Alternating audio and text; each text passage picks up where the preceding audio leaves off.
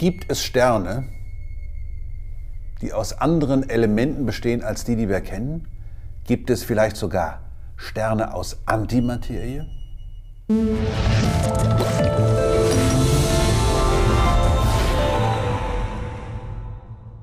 Also jetzt mal unter uns, das Periodensystem der Elemente hat ja nicht das beste Image. Es wird meistens unterschätzt. Meistens hängt es halt irgendwo an der Wand und man klotzt dahin, sieht dann, aha, Wasserstoff, Helium, Lithium, Beryllium, Bohr, irgendwelche anderen Sachen. So richtig will sich eigentlich niemand damit auseinandersetzen. Dabei ist es eine der größten, epochalsten Entdeckungen aller Zeiten. Denn das Periodensystem der Elemente ist lückenlos. Ja, ja, ja wirklich. Das ist, das ist wie eine Briefmarkensammlung der DDR. Da kommt nichts mehr dazu. Das ist erledigt. Finito, Feierabend, Schluss aus. Seit dem 19. Jahrhundert hat man ja so ein Schema, wie man die Elemente da einreiht. Und um es gleich auf den Punkt zu bringen, es geht letzten Endes um die Aneinanderreihung von ganzen Zahlen. Also das Element Nummer 1, Wasserstoff, hat genau ein Proton im Kern. Es kann schon mal ein oder zwei Neutronen auch haben, aber worum es geht bei den chemischen Elementen im Periodensystem ist immer die Anzahl der Protonen. Jeder Atomkern im Universum, der sechs Protonen enthält, ist Kohlenstoff. Jeder. Kann man machen, was man will. Da gibt es verschiedene Varianten mit verschiedenen vielen Neutronen, aber Immer wenn sechs Protonen im Kern sich zusammenfinden, dann ist das Kohlenstoff. Ist es ein Kern mit acht Protonen, dann ist es Sauerstoff und so weiter.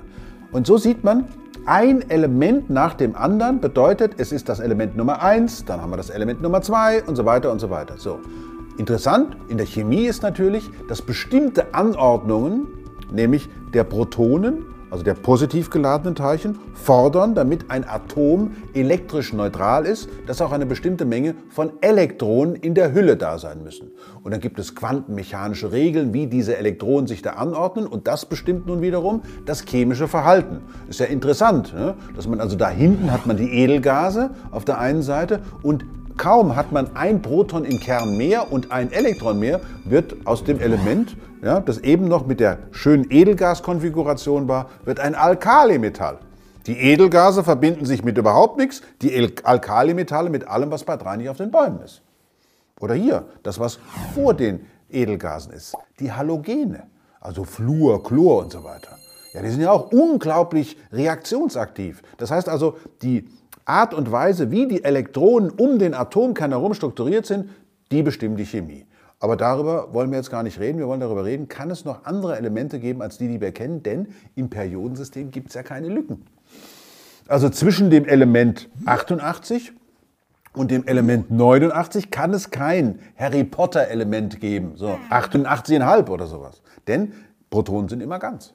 Wir haben es geschafft, mit einem bestimmten Ordnungsschema auf der einen Seite die chemischen Eigenschaften ziemlich gut abzubilden und zugleich auf der darunterliegenden Ebene die physikalischen Gründe dafür so genau zu finden, dass wir sagen können, in diesem Universum gibt es nur 92 stabile Elemente. Alle weiteren, die noch dazukommen, die sind immer instabil. Und man sucht ja schon seit längerer Zeit auch noch nach Möglichkeiten, künstlich Elemente zu erzeugen. Das machen wir zum Beispiel in Anlagen, wo große Atomkerne zusammengeschoben geschossen werden, sodass für eine ganz kurze Zeit vielleicht sich nochmal ein künstliches Element, da gibt es auch eine ganze Menge davon, Darmstadtium zum Beispiel ist eins davon, also, aber die leben wirklich nur so, so, so für, ein, für einen Nicht-Zeitraum eigentlich, nach menschlichem Ermessen, und dann verschwinden die wieder. Aber es gab lange Zeit die Hoffnung, da irgendwo bei den ganz großen Kernladungszahlen, 126 oder sowas, da könnte es vielleicht noch was geben.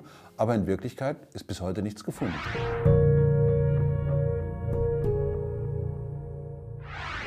Schauen wir uns die natürlichen Prozesse an. In Sternen. Wie werden denn in Sternen Elemente überhaupt produziert? Na, durch die Verschmelzung von kleinen Atomkernen zu größeren. Also Wasserstoff verschmilzt zu Helium, da gibt es eine Reihe von Fusionsprozessen. Auf die Einzelheiten will ich da gar nicht eingehen. Es gibt eine Spitze, nämlich bei Eisen. Äh, und das ist ja erstmal das Element Nummer 26. Hm. Also bei Eisen, da bis zum, zur Fusion von Eisen kann ein Stern ohne Energiezufuhr diese Kerne entstehen lassen und alle Atomarten oder Elementarten, die jenseits von Eisen sind, die entstehen durch Energiezufuhr. Wo kommt die Energie her? Naja, die kommt vor allen Dingen durch den Druck, den der Stern auf sich selber ausübt, also aus dem Gravitationsfeld des Sterns. Daher kommt dann die Restenergie, die letzten Endes dazu führt, dass bis zum Uran alles Mögliche äh, an Elementen erzeugt wird. Wobei man sagen muss, die häufigsten Elemente sind diejenigen, aus denen wir Lebewesen bestehen. Ja, Wasserstoff, Sauerstoff, Stickstoff und Kohlenstoff. Die sind sehr, sehr häufig. Inzwischen ist noch Helium, das brauchen wir nicht, das ist ein Edelgas, das sich mit nichts verbindet. Aber hier immerhin, also wir bestehen offenbar aus Material, was im Universum bevorzugt erzeugt wird. Jetzt könnte man sich fragen, naja, es gibt ja aber noch andere Teilchen. Es gibt ja nicht nur die Teilchen, aus denen die Atom, Atome und Atomkerne aufgebaut sind, es gibt ja noch andere Teilchen.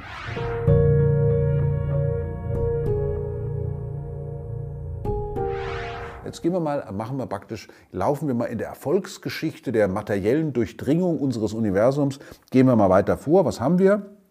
Bei den normalen Elementen, die es im Periodensystem gibt, da haben wir es mit Protonen und Neutronen im Kern zu tun. Und von denen wissen wir, dass die wiederum aufgebaut sind aus Quarks.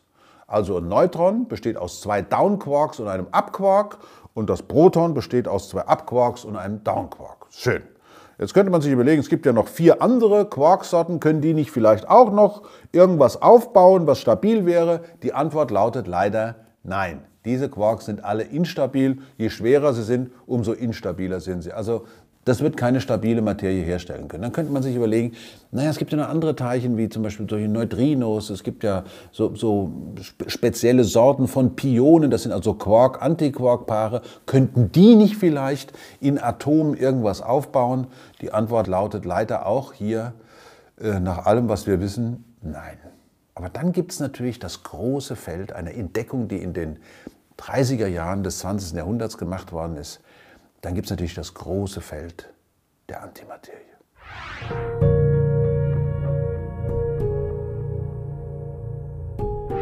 Man hat praktisch erstmal nur durch, durch Theorie prognostiziert, dass es neben der normalen Materie, also Proton ist positiv geladen, Elektron ist negativ geladen, Neutron ist neutral, müsste es auch noch Teilchen geben, die genau die umgekehrte Ladung haben. Also ein Antiproton wäre negativ geladen. Ein Antielektron, ein sogenanntes Positron, wäre positiv geladen. Ein Antineutron wäre neutral. Der Punkt, von dem man ausging in der Theorie, war die berühmte E gleich mc Quadrat Geschichte von Einstein.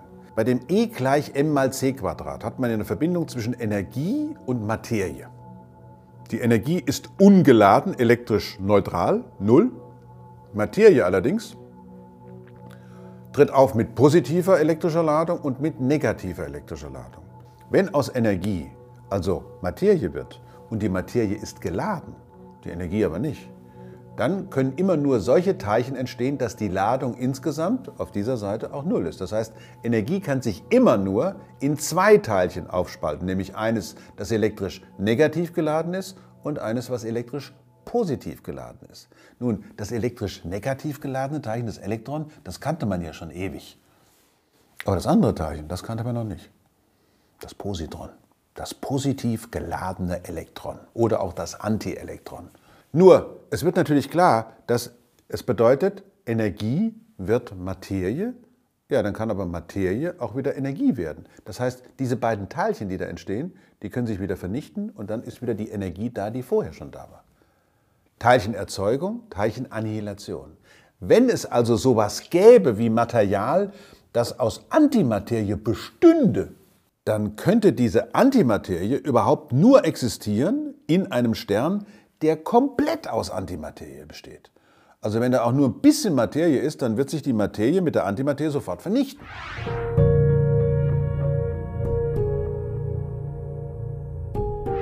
Nehmen wir mal an, es gäbe Sterne, einen Stern aus Antimaterie, könnten wir den von außen unterscheiden von einem Stern, der nicht aus Antimaterie besteht? Die Antwort lautet nein.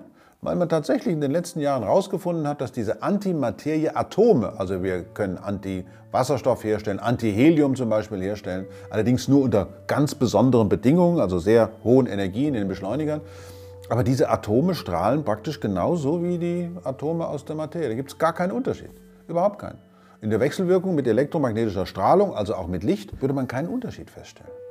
Jetzt kann man sich natürlich schon fragen, haben wir irgendwie einen Hinweis auf Antimaterie, zum Beispiel in der Milchstraße wenigstens? Gibt es irgendwelche Botschafter, die uns aus den Tiefen unserer Galaxis heraus mitteilen, wie dort die Materie aufgebaut ist? Und? Die gibt es. Das ist nicht die elektromagnetische Strahlung, sondern das sind Teilchen. Schnelle Teilchen, die entstehen zum Beispiel, wenn eine Supernova explodiert und sich also dann solche Stoßfronten ins, ins interstellare Medium herausbewegen und dort mit affenartiger Gewalt das Material zusammenpressen. Das sind zumeist Protonen, also schnelle, positiv geladene Teilchen. Also in der Milchstraße scheint es auf jeden Fall, soweit wir bis heute kosmische Strahlung entdeckt haben und gemessen haben, keine Antimateriequellen zu geben. Stabile, richtige große, makroskopische Strukturen, also Gaswolken oder Gassterne aus Antimaterie, die gibt es nicht. Vielleicht gibt es ja in anderen Galaxien Antimaterie. Und zwar richtig viel. Vielleicht bestehen andere Galaxien sogar aus Antimaterie. Da kann man sich schon mal Folgendes vorstellen. Wir haben ja zum Beispiel, die Milchstraße hat ja Begleitergalaxien. Diese Begleitergalaxien bewegen sich um die Milchstraße herum und treffen da schon mal eine Gaswolke. Jetzt nur mal für Spaß. Wenn da Antimaterie drin wäre, nehmen wir mal an, eine der Magellanischen Wolken, das ist eine Begleitergalaxie unserer Milchstraße, würde aus Antimaterie bestehen. Ja, die wäre schon längst weg, weil die ja mit dem Gas unserer, dem sehr dünnen Gas im intergalaktischen Raum wechselwirken würde und dann würde natürlich ständig Vernichtungsstrahlung auftauchen. Und da wäre die Materie natürlich schon längst mit Antimaterie zusammen in Energie verwandelt worden. Sehen wir aber nicht, denn diese Energieform, die dabei frei wird, das wäre harte Röntgenstrahlung. Oder zum Beispiel nehmen wir mal unsere Nachbargalaxie, Andromeda. Hat die, die hat ja auch Begleitergalaxien. Da können wir mal gucken, hat etwa diese Galaxie irgendwie einen Röntgenhalo mit aus ultraharter Röntgenstrahlung? Die Antwort lautet nein. Also mit Antimaterie im Universum scheint es nichts zu sein. Die Frage ist, warum?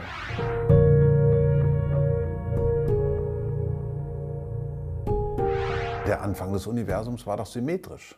Am Anfang gab es nur Energie. Wie kann jetzt aus Energie Materie werden? Also Energie kann sich immer nur in einen positiven und negativen Teilchen ähm, verwandeln. Es muss immer beides geben. Jetzt findet man aber keine Antimaterie. Ja, aber es muss doch irgendwo Antimaterie geben. Wenn man genauer hinschaut und das richtig quantitativ mal äh, untersucht, dann stellt man fest, dass es früher so gewesen sein muss, also relativ kurze Zeit nach dem Urknall, dass auf 5 Milliarden Elektronen kam 4 Milliarden 999 Millionen 999.999 Positronen. Also eins fehlte. Also das eine Elektron, das ist übrig geblieben. Also eine winzig kleine Asymmetrie, die natürlich fürs gesamte Universum eine riesen Konsequenz hat. Dass nämlich nach dieser Vernichtungsorgie, was bleibt übrig? Elektron, Proton und Neutron und so weiter und so weiter. Und dann geht das Universum los, es bilden sich Sterne, es bilden sich Galaxien und so weiter. Aber dieser Anfang, der hätte ganz anders laufen können. Der hätte nämlich wirklich total symmetrisch verlaufen können, da wird es uns gar nicht geben. Insofern führt die Frage nach den Alternativen, praktisch nach den Innovationen von Materie im Universum, führt unmittelbar auf die Frage, was ist denn da am Anfang gewesen? Also ich finde es erstmal sehr tröstlich, dass man aus der Kosmologie fast so etwas wie eine Lebensweisheit ableiten kann. Denn wir merken am ganzen Kosmos, dass reine Perfektion führt zu nichts, also höchstens zu Strahlung. Immer dann, wenn Dinge sich unterscheiden, wenn es leichte Abweichungen gibt, dann geht es weiter.